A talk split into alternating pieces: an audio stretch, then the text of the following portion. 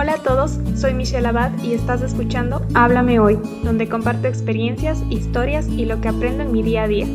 Espero de todo corazón que podamos ayudarnos a crecer espiritualmente. Todos los días Dios nos está hablando, así que alistémonos y escuchemos lo que Él tiene que decirnos hoy.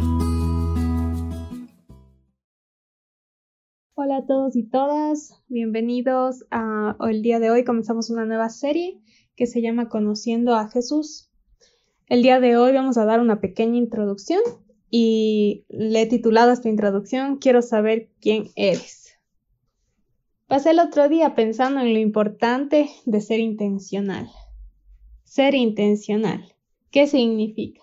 Significa actuar con propósito, haciendo que cada acción y cada paso que se dé cuente para alcanzar un objetivo. Y en todas las áreas de nuestra vida es importante ser intencional cuando tenemos un proyecto, no solo debemos querer llegar y alcanzar esas metas, sino también debemos intentarlo. Debemos ver qué acciones podemos tomar para que ocurra. De igual forma con nuestros amigos. Si queremos tener una buena relación con ellos, vamos a buscar formas de tener una buena relación. Quizás buscamos conocerlos, estar ahí cuando ellos nos necesiten, porque si no actuamos, no va a suceder seguiremos siendo unos desconocidos. He escuchado también a varias personas decir, quiero conocer a esa persona, me interesa, y algunas toman acciones para que esto ocurra y otras no. Otros solamente lo dicen. Y muchas veces caemos en decir cosas así. Decimos cosas que queremos, pero no pensamos movernos ni un centímetro. Pasamos a decir, veamos qué pasa pero no nos damos cuenta que no va a ocurrir nada si no somos intencionales. Y lo mismo ocurre con nuestra relación con Dios. Me he quejado muchas veces. He sido una persona que habla y que no hace. Y lo peor, me di cuenta que caí en eso con mi relación con Dios. Y ahora me hice varias preguntas y quisiera que te las hagas tú también para analizar cómo está tu corazón. ¿Soy intencional? ¿Quiero conectar con Dios? ¿Quiero en realidad conocerlo? ¿Dejo que Dios me llene? ¿Dejo que Dios me cambie? ¿Es su opinión y su voluntad mi prioridad? Personalmente al analizar estas preguntas caí en cuenta que en realidad no estaba buscando a Dios. Estaba completamente desconectada, cumpliendo lo que se supone que debía hacer, pero sin disfrutar de su presencia. Él estaba ahí, pero mis ojos no podían verlo, porque estaba engañada. Creía que tenía que hacer cosas, que así aprendería de Dios, y sí, puede que sí haya aprendido, pero no disfruté de su presencia. La verdad es que si estamos desconectados, con nuestro corazón desenfocado, o estamos enfocados en otras cosas, quizás tratando de llenar nuestros vacíos, cumpliendo metas terrenales, temporales, o poniendo ídolos en nuestro corazón. No conectamos por completo con el Señor. A veces caemos en leer la Biblia por rutina, abrimos nuestras Biblias y decimos, bien, Dios, aquí está tu tiempo. Pero preguntémonos, ¿en serio nuestro corazón está dispuesto a escucharlo? O quiero pedirle a Dios que cambie mi corazón y que cambie el corazón de algunos si están así como el mío. Porque vivir alejados de Él deja nuestro corazón completamente vacío, amargado, triste. Comencemos orando pidiéndole que nos dé fe para creerle y que nos satisfaga con su presencia. Gracias, Papito Dios, por este nuevo día, esta nueva tarde, nueva noche, en la que Tú nos permites escucharte, Señor, en donde sea que estemos, Señor. Gracias porque nos unes, Señor, en ti, Señor, con tu fe, Señor, que nos permite creer en ti, Señor. Y si es que nos falta fe, Señor, te pido que nos, nos las dejes, Señor. Sabes cómo está cada uno de nuestros corazones, Dios.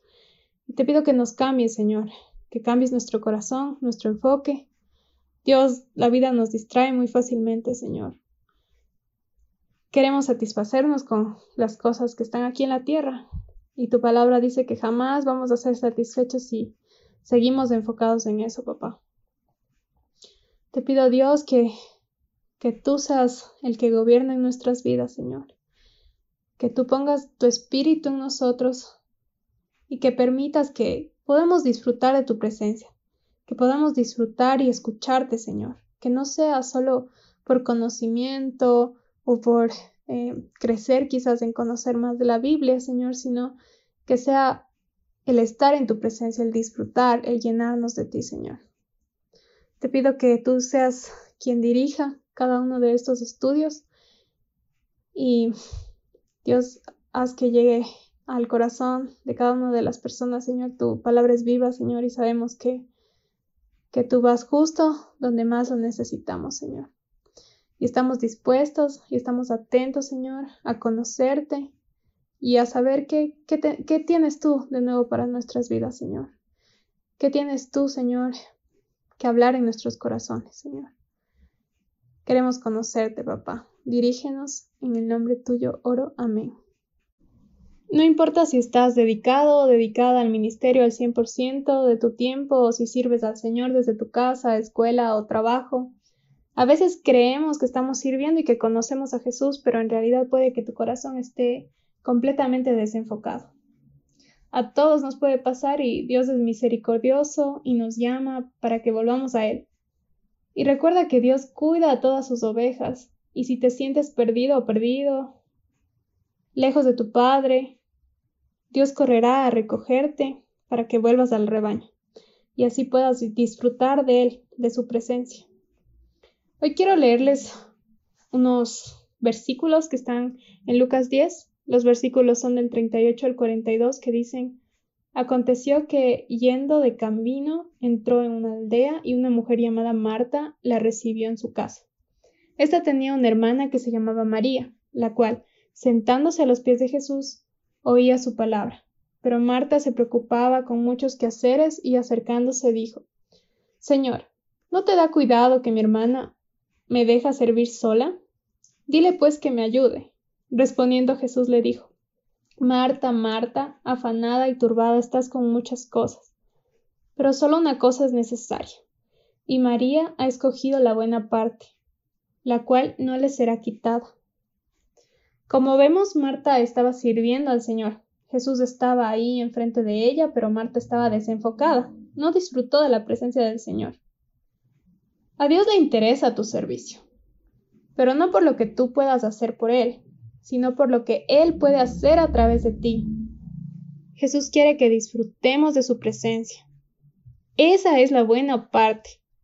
Nadie nos puede quitar ese tiempo, su palabra, y cuando habla directo a nuestro corazón, cuando nos cambia, cuando nos escucha, cuando nos responde, cuando actúa y nos sorprende, nadie nos puede quitar eso. Dios quiere hablarnos, quiere que le veamos, pero dejemos que Dios enfoque nuestro corazón. Enfoquemos nuestro corazón a Él y estemos dispuestos a escucharle. Debemos ser intencionales con nuestros momentos con Él. Recordemos que esta es una relación, la más importante en nuestra vida. No nos alejemos de quien nos ama tanto y nos ama de verdad.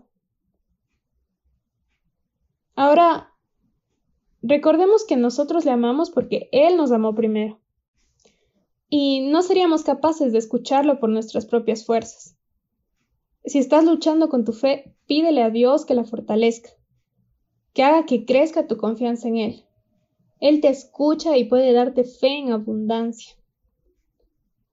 Si leemos la Biblia de principio a fin, no importa el año en el que fue escrito cada libro o el autor que Dios usó para que escribieran ese libro, encontraremos siempre una sombra de Jesús,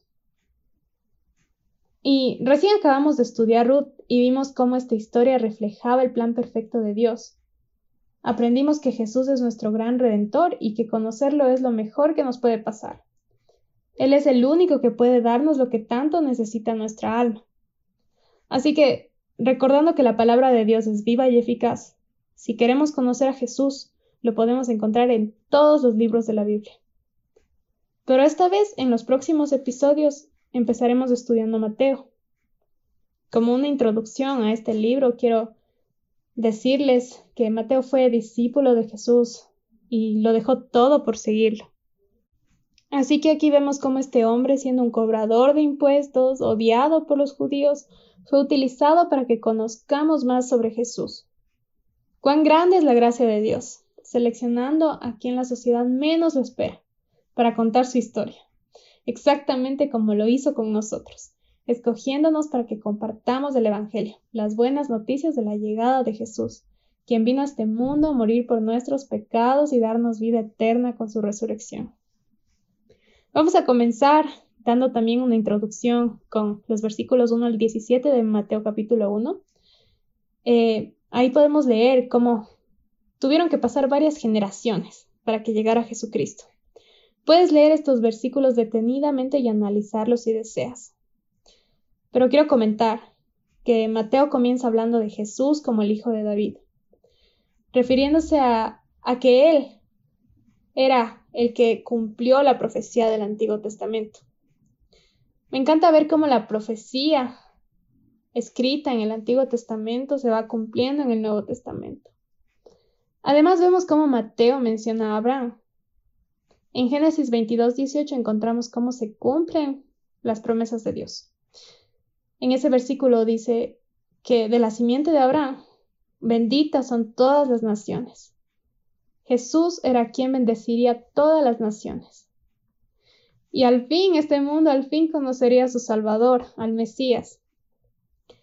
Y la verdad es que quiero estar con mi mente y con mi corazón listos para aprender cómo es Jesús, cómo lo tratarían, cómo, qué es lo que nos va a enseñar, para qué vino. Podemos hablar un poco sobre las genealogías que encontramos en estos versículos del 1 al 17.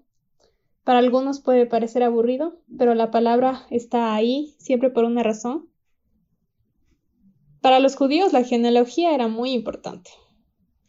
En la historia de Israel, cuando alguien llegaba con reclamaciones, se podía verificar si se encontraba en la genealogía y así reconocían si el reclamo era legítimo o no, si era legal, si era real, algo interesante es que cuando Jesús caminaba en este mundo tenía muchos enemigos y lo cuestionaban en todo lo que podían. Pero no encontramos reclamos sobre su genealogía. El Mesías vendría de Abraham y la promesa de Dios se cumplió. También quiero comentar algo muy bonito en la genealogía de Jesucristo, y es que aquí encontramos personas que podrían estar excluidas por la ley y la cultura, como por ejemplo Rahab o Ruth por la fe y la misericordia de Dios fueron incluidos en la gran historia de la llegada de Jesucristo. Y así es como notamos cómo Dios en su plan perfecto, con cada historia que encontramos en la Biblia, fue preparando el camino para la llegada de Jesús. En los próximos episodios comenzaremos a estudiar acerca de Él. Pero quiero recordarte que Él está ahí y puede hablar directamente a tu corazón en todo momento. Así que vivamos así, creamos en esto y disfrutemos de su presencia. Gracias por escuchar el podcast de hoy. Si lo que escuchaste te ha gustado y quieres saber más, suscríbete para enterarte cuando suba un nuevo episodio. Si deseas contactarme, me puedes encontrar en Instagram como arroba michu.abad y puedes seguir los devocionales en arroba tu palabra es viva. Gracias por tu tiempo, comentarios y apoyo. Espero pronto saber de ti.